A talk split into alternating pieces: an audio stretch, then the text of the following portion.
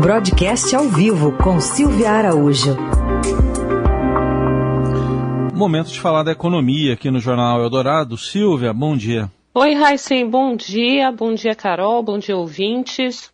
Bom, a gente trouxe há pouco a notícia do aumento do gás natural, vai impactar para muita gente aí, mas saiu um dado sobre inflação para baixa renda também, Silvia? Exatamente, Raíssa, saiu agora há pouco, é um indicador da Fundação Getúlio Vargas, ele é conhecido como IP IPC-C1 é um indicador que mede é, o impacto do movimento dos preços para as famílias de baixa renda, para a família com renda entre 1 e 2,5 salários mínimos. E, assim como outros indicadores que nós estamos comentando aqui no jornal, o, esse indicador de baixa renda também subiu. Foi o indicador do mês de março, ele subiu 0,82% nesse mês em relação a 0,40 de fevereiro, ou seja, ele dobrou a inflação do mês de março para a população de baixa renda, dobrou em relação é, aos preços que as pessoas pagavam no mês de fevereiro. E com esse indicador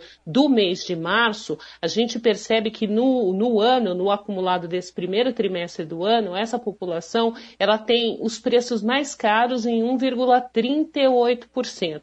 E quando a gente acumula esse indicador para os últimos 12 meses, essa inflação ela ficou em 6,63%. E é claro, né, Raíssa, as pessoas elas observam esses indicadores de preços nesses patamares e elas se questionam, mas espera aí, os preços estão subindo muito mais do que isso no conjunto para o meu orçamento. E realmente, porque você tem vários indicadores é, de inflação para medir o comportamento dos preços no Brasil. A gente falou de um desses indicadores na semana passada, que é o IGPM, e esse, Heisen, o IGPM vem assustando muito as pessoas, principalmente porque o, o, IGPM ele foi um indicador que foi adotado nos últimos anos, na realidade ali nas décadas, no final da década de 80, ele foi adotado como um indicador para corrigir os preços dos aluguéis. E o que a gente observa é que esse indicador no acumulado dos últimos 12 meses, por exemplo, quem tem reajuste de aluguel agora, é, nesse mês de abril, se ele for totalmente repassado para esse reajuste, olha só o tamanho da variação, Heisen. Tem 31% de inflação acumulada nos últimos 12 meses por esse indicador, é, o IGPM, que também é medido pela Fundação Getúlio Vargas. Esse indicador, ele capta principalmente a variação do dólar, que a gente é, observa diariamente é, que está num patamar muito alto, e também a variação dos preços das commodities no mercado internacional. E commodity a gente pode colocar aí preço de minério de ferro, preço de commodities é, alimentícias, né, que são as commodities é, de soja, por exemplo, que acabam é, pesando bastante nos orçamentos.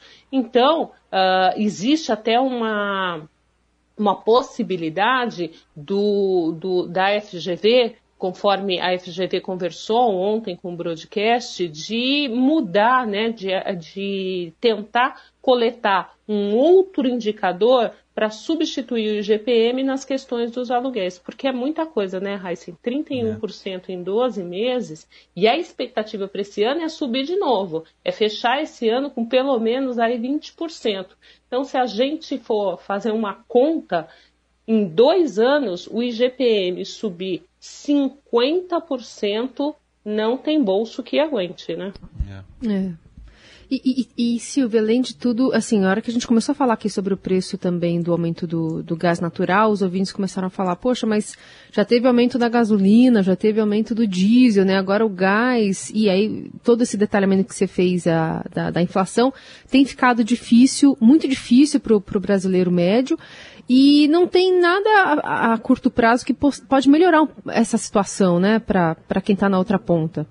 Exatamente, Carol, principalmente nesses indicadores que chegam direto né, é, ao bolso do consumidor. O que o Banco Central tende a fazer com relação a esses indicadores que chegam ao consumidor, mas no indicador oficial, né, que é o, o IPCA, é aumentar os juros para tentar frear um pouco de consumo, porque a gente sabe que também boa parte da alta dos produtos, você tem duas, uh, duas componentes. Você tem a componente de escassez do produto para você colocar no mercado. Então, por exemplo, não está se produzindo tanto quanto as pessoas estão demandando, e do outro lado, é claro, a demanda.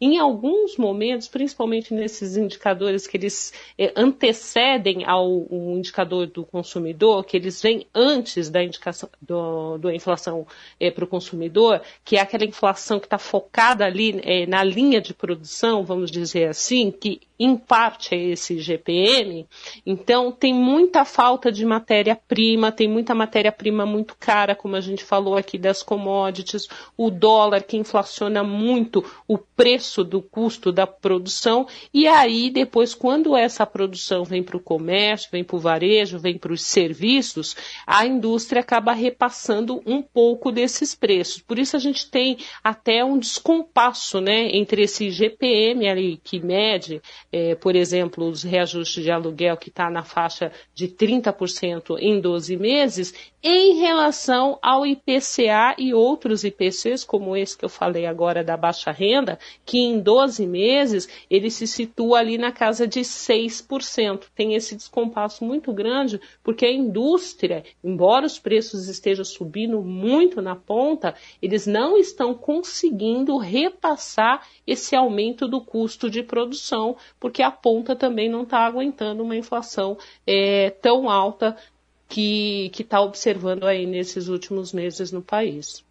Muito bem. Aí, Silvio Araújo, analisando os impactos da inflação. Carol deu os, os, detalhes mais cedo também desse aumento impactante mesmo do, do gás natural. Aliás, eu vi um aplicativo aqui agora há pouco, por coincidência, uma empresa falando, olha, compre facinho aqui pelos, pelos aplicativos, seu gás. Os comentários, não vou nem citar o que estavam falando lá. Bom, Ô, Raíssa, Silvia, só para a gente fazer Oi, um parênteses, só para a gente só, só não deixar dúvida, esse é. aumento do gás natural, ele vai chegar na ponta sim, mas ele chega é. diluído, ele não vai chegar esse aumento todo. Esse aumento uhum. do gás, ele vai impactar esse pedaço, ele vai impactar mais fortemente esse pedaço que eu falei anteriormente, que é esse pedaço antes de chegar na inflação para o consumidor.